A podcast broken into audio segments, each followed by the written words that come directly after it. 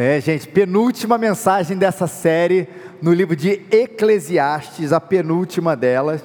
Então hoje a gente vai abrir hoje em uh, Eclesiastes 11, de 7 a 10, e depois Eclesiastes 12, de 1 a 8. E semana que vem a gente termina essa exposição sobre da palavra de Deus nesse livro de sabedoria que é o livro de Eclesiastes, cujo nesse texto aqui tem talvez uma das suas também grandes e famosas citações, grandes e famosos versículos, muito falado em festa de 15 anos. Quem já não foi em festa de 15 anos e não viu Eclesiastes pregado nesse texto que nós vamos ler hoje, que é para jovens, que é para jovens de todas as idades, não é isso? Para adultos, para as crianças, para todo mundo. Eclesiastes 11, de 7 a 10 de 12, de 1 a 8, assim diz a palavra de Deus: a luz é doce e ver o sol é agradável. Portanto, se o homem viver muitos anos, alegre-se em todos eles. Porém, lembre-se dos dias de trevas, porque serão muitos. Tudo que está para acontecer é ilusão, é passageiro. Jovem, alegra-te na tua mocidade, anima os teus corações, o teu coração no dia da tua mocidade segue pelos caminhos do teu coração e pelo desejo dos teus olhos, porém sabe que Deus te trará juízo por todas essas coisas. Afasta a angústia do teu coração e remove o sofrimento do corpo, porque a mocidade e o vigor da vida são transitórios.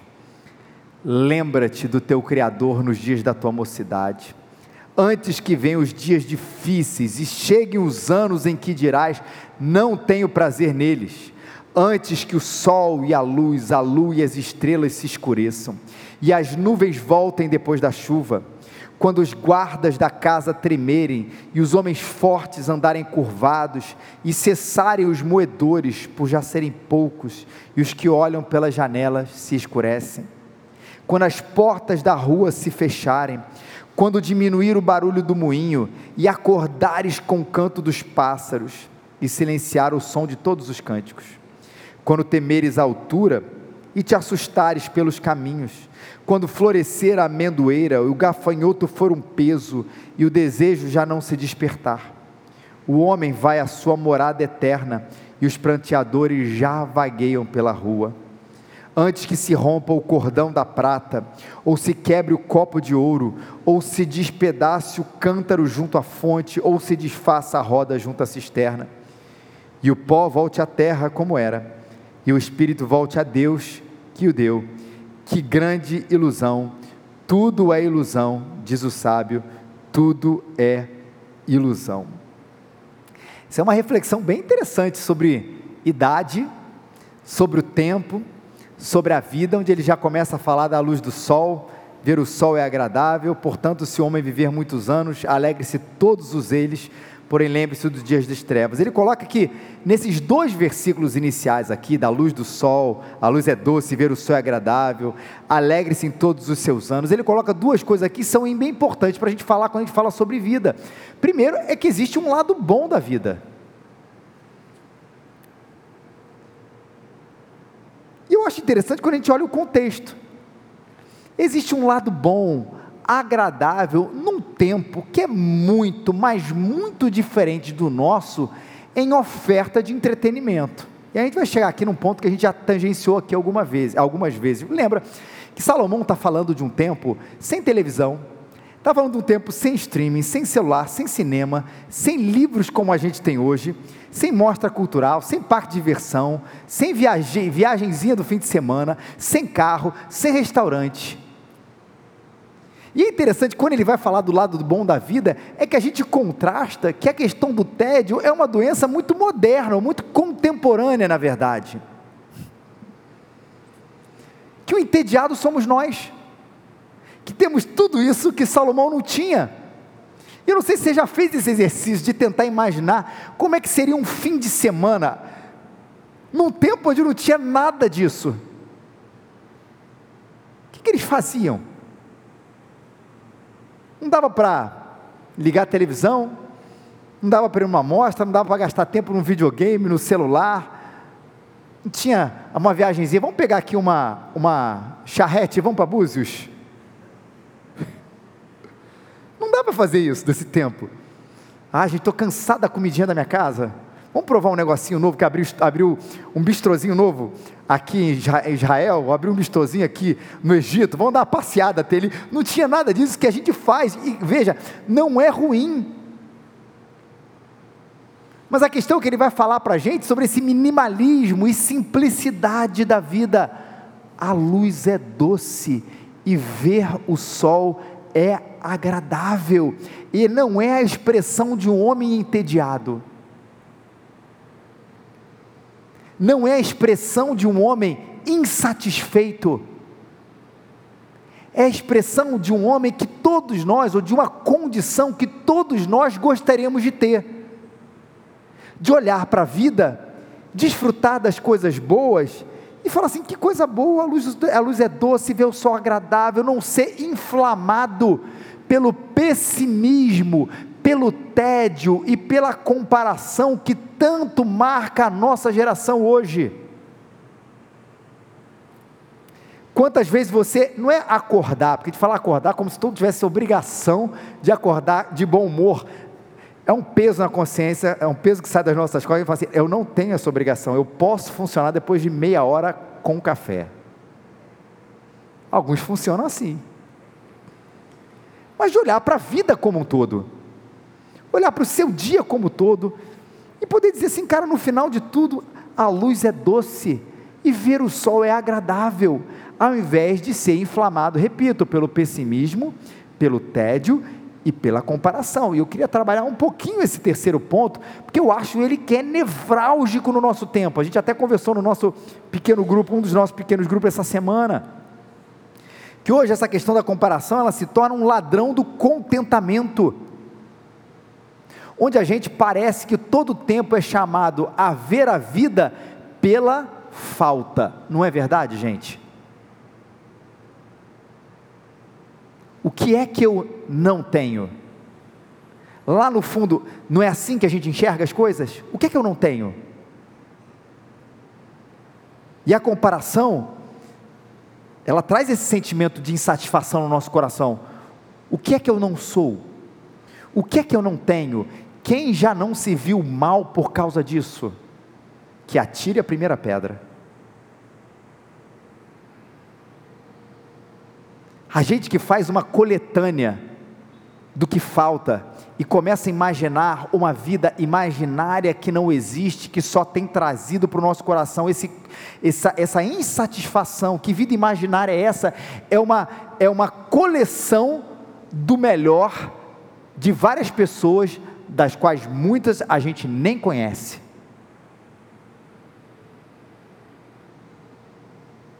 A gente olha o bolso de um, o corpo de outro, a viagem de um terceiro, a conquista de outra pessoa e passa o dia mal, a semana mal, a vida mal por causa disso tudo, porque a gente na verdade formou uma coletânea disso tudo e imagina por que, que minha vida não é assim.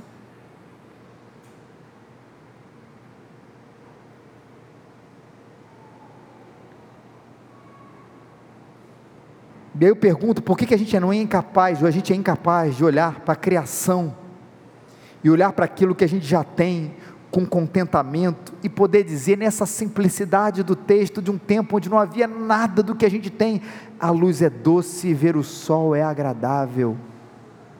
Um contentamento que está na relação e na criação.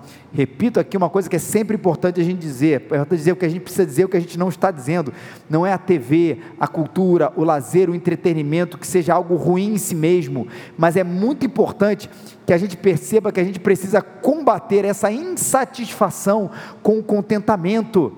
Primeiro olhando para Jesus e o nosso relacionamento com Ele, isso precisa trazer contentamento ao nosso coração na grande epístola do contentamento ou da alegria que Paulo escreve aos Filipenses, no famoso versículo Tudo posso que me fortalece, ali é uma descrição de um homem que, na sua relação com Deus, soube viver em várias situações e ainda assim teve o coração contente. Olhando para Jesus, se relacionando com Ele, tendo gratidão também, esse é o primeiro ponto, olhando para Jesus e relacionando com Ele, mas tendo gratidão pelo que nós temos e desfrutamos. Se te falta o bolso daquela pessoa, o corpo do outro, a viagem do outro, a conquista do outro, todos nós temos a criação, o sol e a luz para agradecer. E eu sei que isso é difícil.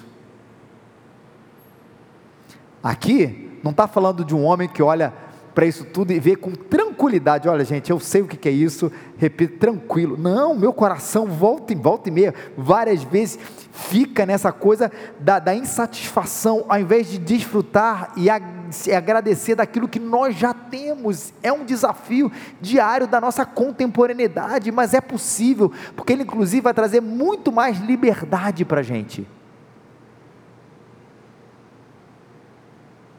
Olhando para Jesus, tendo gratidão e parando de se comparar, porque essa vida aí é sua. Abaixo a artificialidade que o nosso coração constrói, essa vida que Deus te deu, por isso que não é uma palavra humanista, ela é focada em Deus, Ele te deu para que você a desfrute naquilo que você tem, nos acertos e nos erros, naquilo que você tem e naquilo que você não tem, mas tenha gratidão, contentamento no seu coração e isso em Cristo é possível.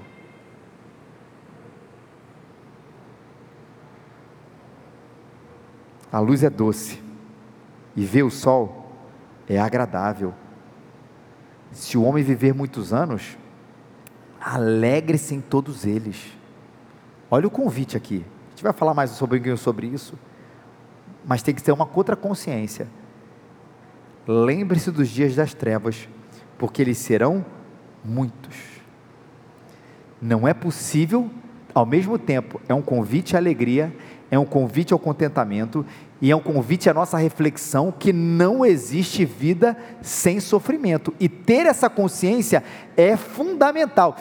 Até o pastor Reginaldo falou na semana passada: nós não estamos aqui para buscar o sofrimento como se fosse alguma coisa desejável, mas a aceitação do fato de que ele existe, ela é fundamental para a nossa sanidade, inclusive para a nossa visão sobre o que é a vida. O escritor de Eclesiastes está dizendo assim, cara, você vai viver muito, se você for viver muitos anos, se alegre nesses dias. Mas lembra que existem dias de trevas e eles serão muitos. E a sabedoria está na aceitação desse fato. Lembra daquela música bem antiga que dizia que toda dor vem do desejo de não sentirmos dor? Toda dor vem do desejo de não sentirmos dor. Não é, acredito que seja toda dor, mas é verdade que muito da nossa dor, das nossas dores, vem desse fato de que nós queremos escapar dela a todo tempo, por quê? Porque nós não assumimos a dor e o sofrimento como algo inerente na vida, e, como ela, e quando ela bate a nossa porta, e é muito da nossa contemporaneidade viver isso aí, a gente entende como um ponto final na vida. Eu perdi a vida, aconteceu isso, acabou eu não aceito que existem dias de trevas, eles serão muitos. Aconteceu essa grande perda, acabou e não é isso, não é um ponto final. E veja, eu não gosto desse momento, você não vai gostar desse momento, mas eu não posso, nós não podemos viver a dor como se ela fosse o fim de tudo. Porque eu ainda quero saber que a luz é doce e ver o sol é agradável. A dor não é o fim de tudo ela é parte da vida, mas ela não é o fim dela.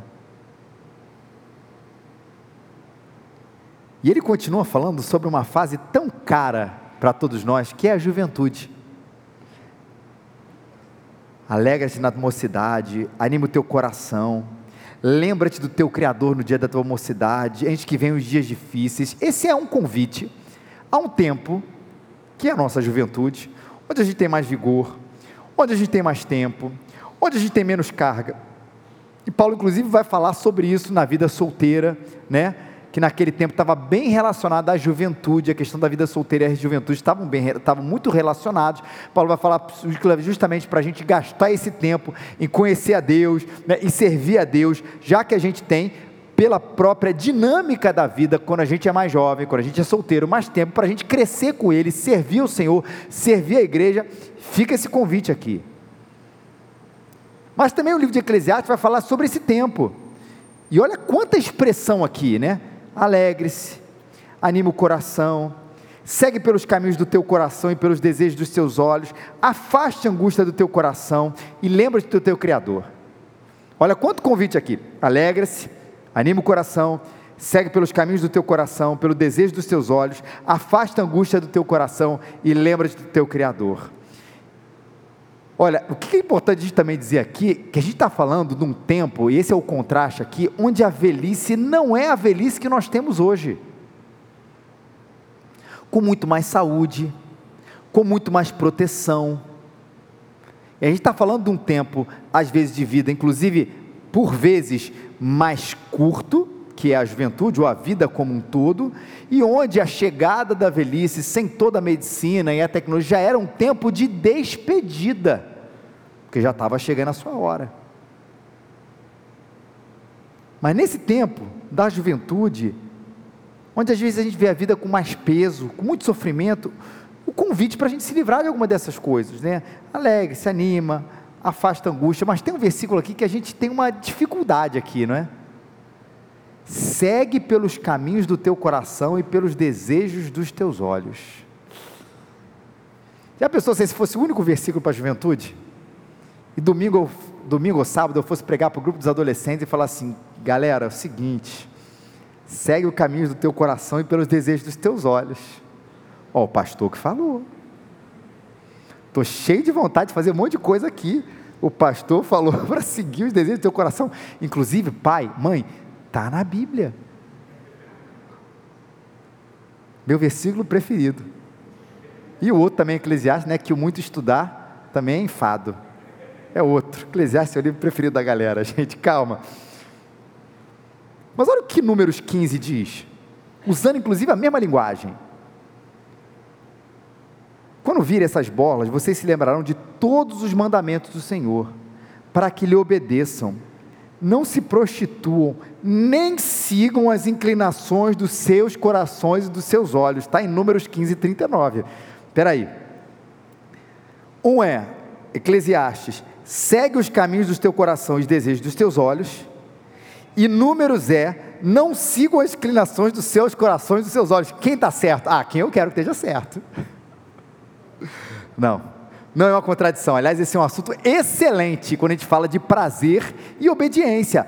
O coração, gente, na Bíblia, ele tem dois sentidos. Primeiro tem o sentido bom do desejo, da alegria, que é o sentido que a gente vê aqui em Eclesiastes, e a gente vê num outro livro de sabedoria, que é o livro de Provérbios.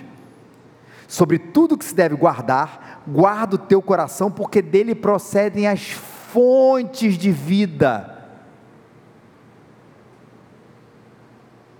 É o desejo, o bom desejo, da alegria. A gente vai fazer o contraste aqui. E esse é o sentido aqui do texto, de sabedoria Veja que eu peguei um texto de Provérbios, que é de sabedoria, de Eclesiastes aqui. Os bons desejos, as alegrias do nosso coração, aquilo que a gente sente bem fazendo, que não contraria a palavra de Deus. Mas há também na Bíblia, e esse é muito mais frequente, a ideia do coração que é enganoso, que é a nossa estrutura pecaminosa. Famoso versículo de Jeremias 17, 9: Enganoso é o coração mais do que todas as coisas, e perverso, quem o conhecerá? Enganoso é o coração mais do que todas as coisas, e perverso, quem o conhecerá? E olha como é que esse ajuste é fundamental na nossa espiritualidade, para que a gente fuja do antiprazer e para que a gente fuja do liberalismo ou da desobediência, como queira. Fugir do antiprazer e fugir do liberalismo. E como as palavras e os conceitos são importantes, isso está presente no nosso imaginário evangélico, a confusão entre uma coisa e outra. É a mesma, vou falar aqui de hoje, mas é a mesma coisa da palavra mundo. A palavra mundo ela traz o mesmo tipo de confusão.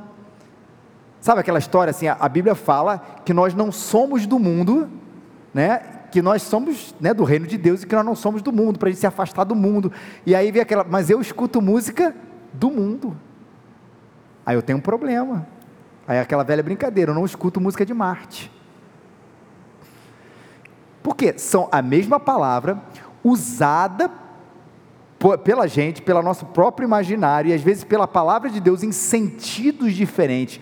Uma como criação, porque afinal quem criou esse mundo foi o Senhor, e o outro mundo como essa estrutura pecaminosa, ou a estrutura afetada pelo pecado.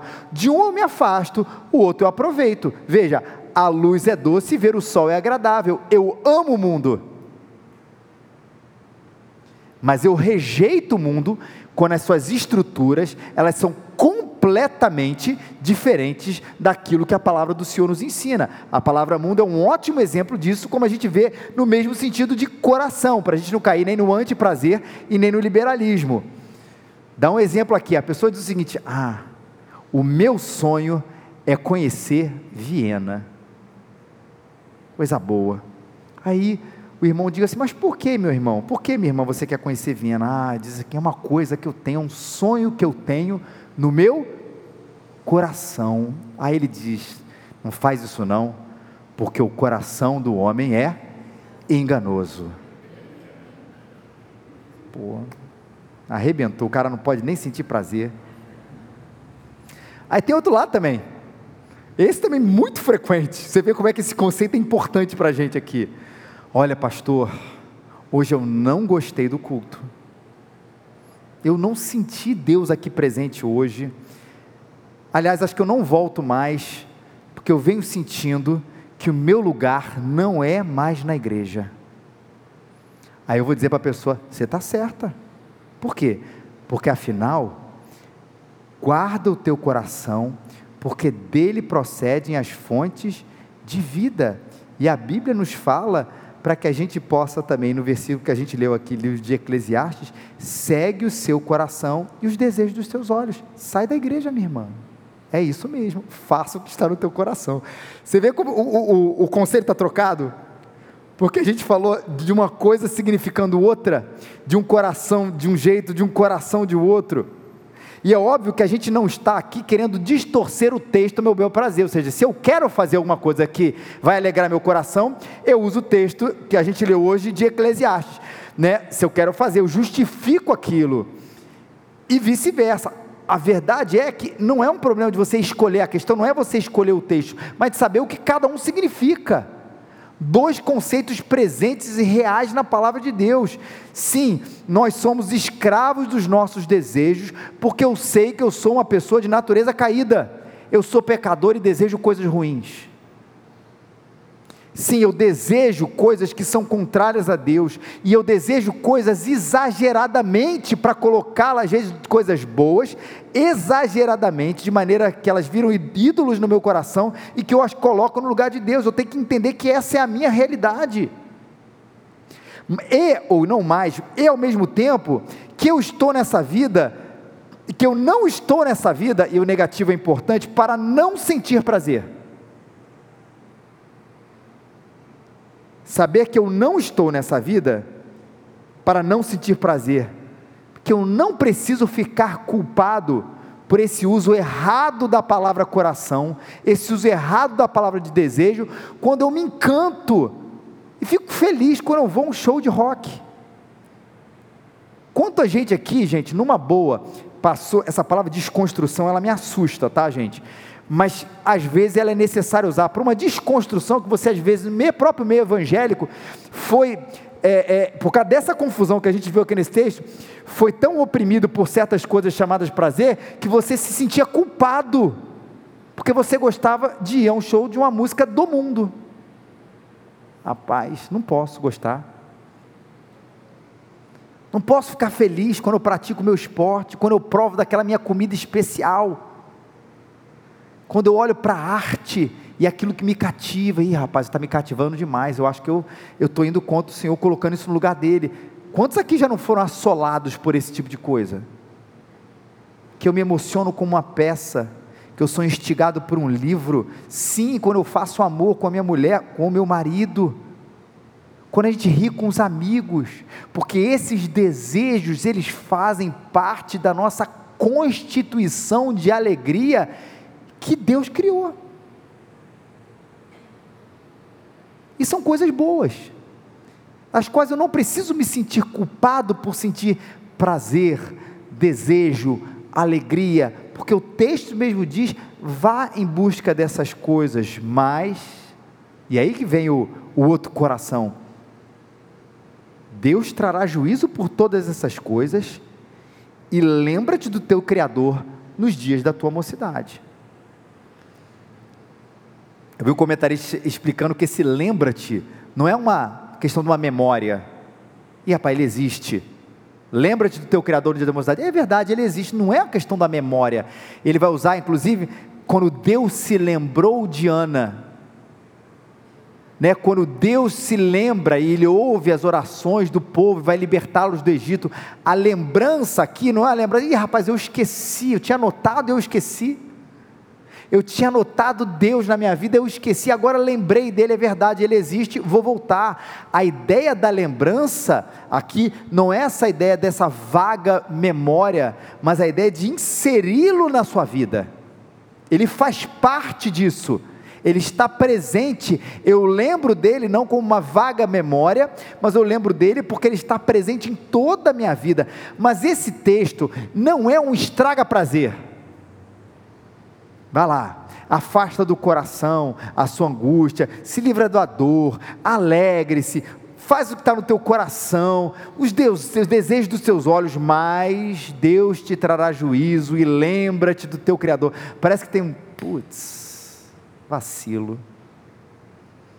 Estava indo bem, eu estava pronto para ser feliz, e Deus foi lá e cortou a corda da felicidade no momento que eu mais queria.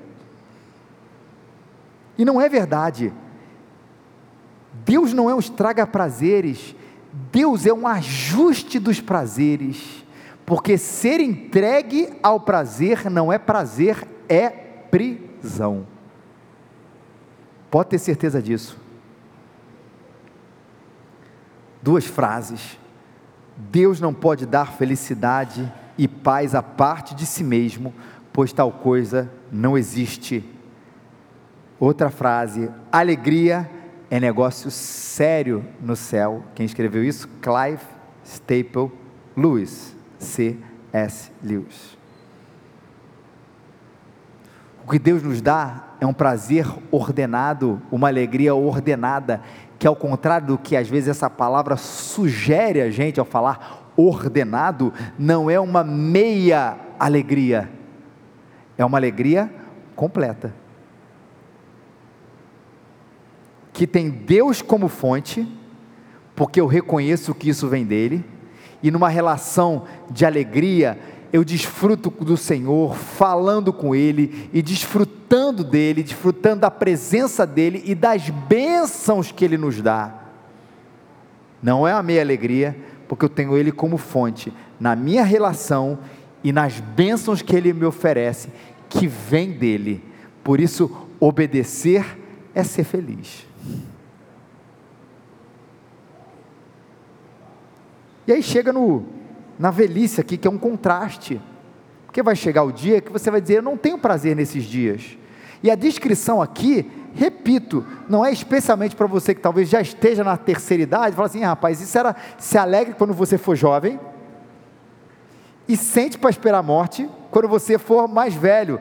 Não é isso é uma descrição da fragilidade da vida que vem na velhice, especialmente, repito, numa velhice onde, daquele tempo, onde de fato as coisas já estavam se encaminhando para o final.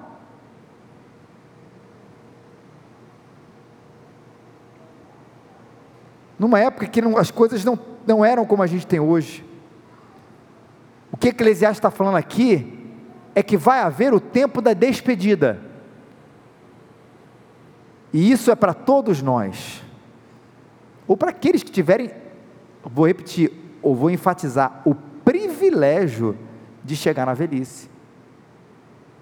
E aqueles que tiverem o privilégio de chegar na velhice, na terceira idade, vão um dia se encontrar com a realidade de que a gente vai se despedir de tudo aqui.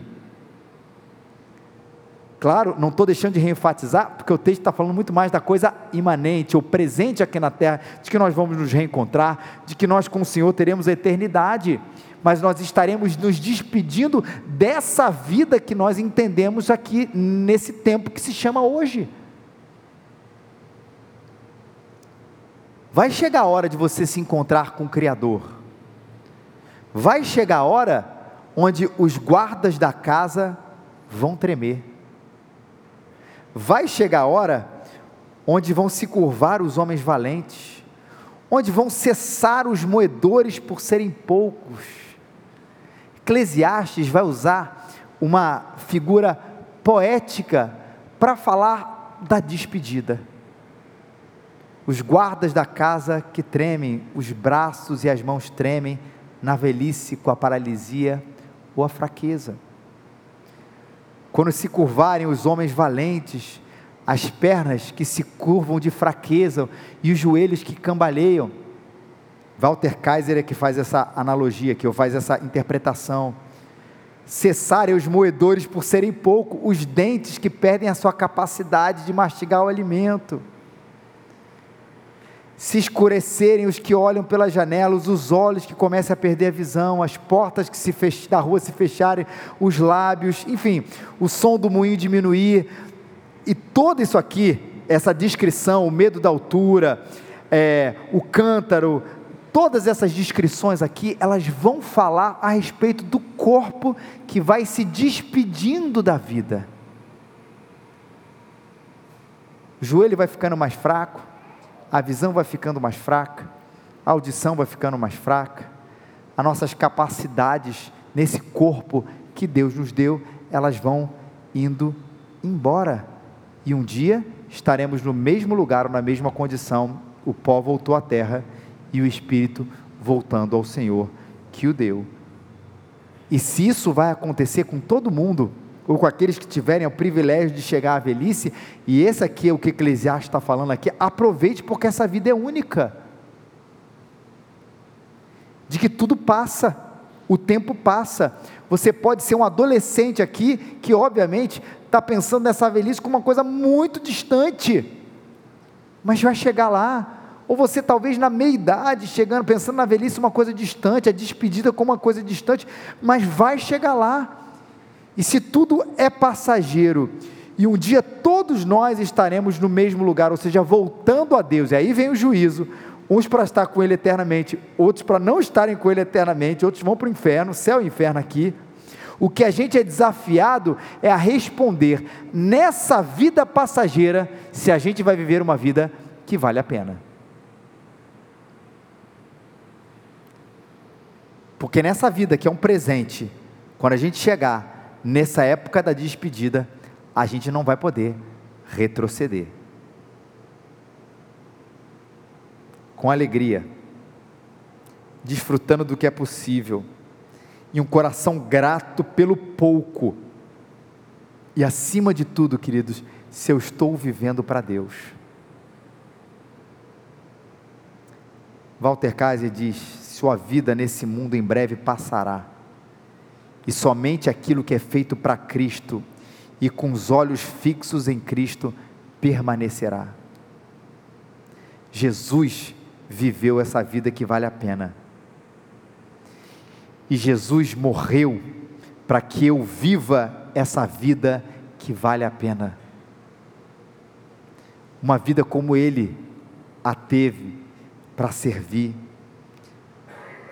Ele que viveu para morrer e ressuscitar por nós e me dar a vida eterna, que não é saber apenas que tudo passará e eu estarei eternamente com Ele nessa terra transformada, mas saber que nesse tempo que se chama hoje, eu perdi a minha vida e ganhei a vida eterna. A vida eterna não é desfrutada apenas quando a gente morrer. A vida eterna é a vida que vale a pena. A vida eterna é a vida para ser vivida hoje. Pois quem quiser salvar a sua vida, a perderá, mas quem perder a vida por minha causa, a encontrará. Não vale a pena viver se não for por Ele, para Ele e por meio dele. Se tudo é passageiro, e Eclesiastes diz que é, que tudo é uma ilusão, hoje está e amanhã mais não está, que a gente pense naquilo que de fato é eterno. Por isso não desfaleçamos.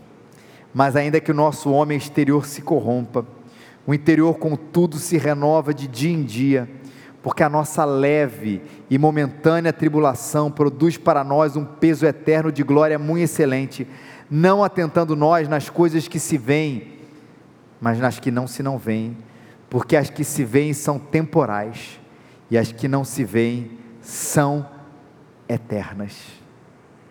Veja, e não é um contraste entre não viver a alegria do presente e só pensar na eternidade, porque eternidade é um tempo que começa quando Cristo se faz conhecido por nós que a eternidade é quando começa, quando a gente se relaciona com Ele e a gente entende que Ele é o Senhor, é o Salvador, é o dono da nossa vida e que nos deu a criação para nos alegrarmos, que nos deu essa vida para que a gente tenha momentos de prazer e de alegria com Ele e a partir daquilo que Ele nos oferece, mas vivendo todos os dias para a gente, para o Senhor, na certeza de que o que é eterno é aquilo que é essencial na vida se o pequeno príncipe disse que o essencial é invisível aos olhos, ele acertou de um lado, errou de outro. Errou, acertou porque o essencial é invisível aos olhos mesmo, mas errou porque não sabia que esse essencial, invisível aos olhos, era o Senhor. Paulo disse: porque para mim, viver é Cristo e o morrer é lucro. Essa vida é vida que vale a pena e pensando também naqueles que enfrentaram muitas tribulações e apedrejamento. Olha Estevão, o primeiro mártir da igreja, apedrejado por ser fiel ao Senhor, enquanto apedrejava Estevão, Estevão ele orava dizendo: Senhor Jesus, recebe o meu espírito. Caiu de joelhos e bradou: Senhor, não os consideres culpados desse pecado, e dizendo isso, ele adormeceu um mártir apedrejado vivendo uma vida que valeu a pena.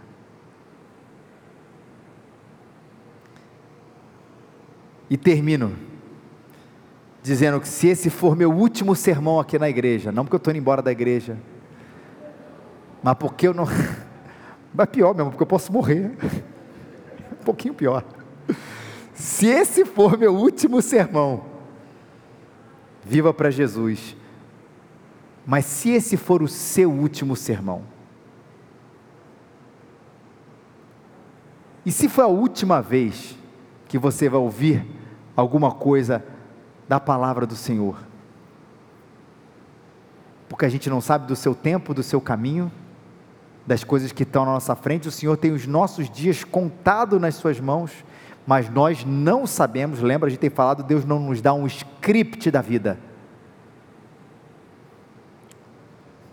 Mas se esse for o último sermão que você vai ouvir na sua vida, porque ele vai te levar, ou porque está na hora de você se encontrar com ele, viva para Jesus.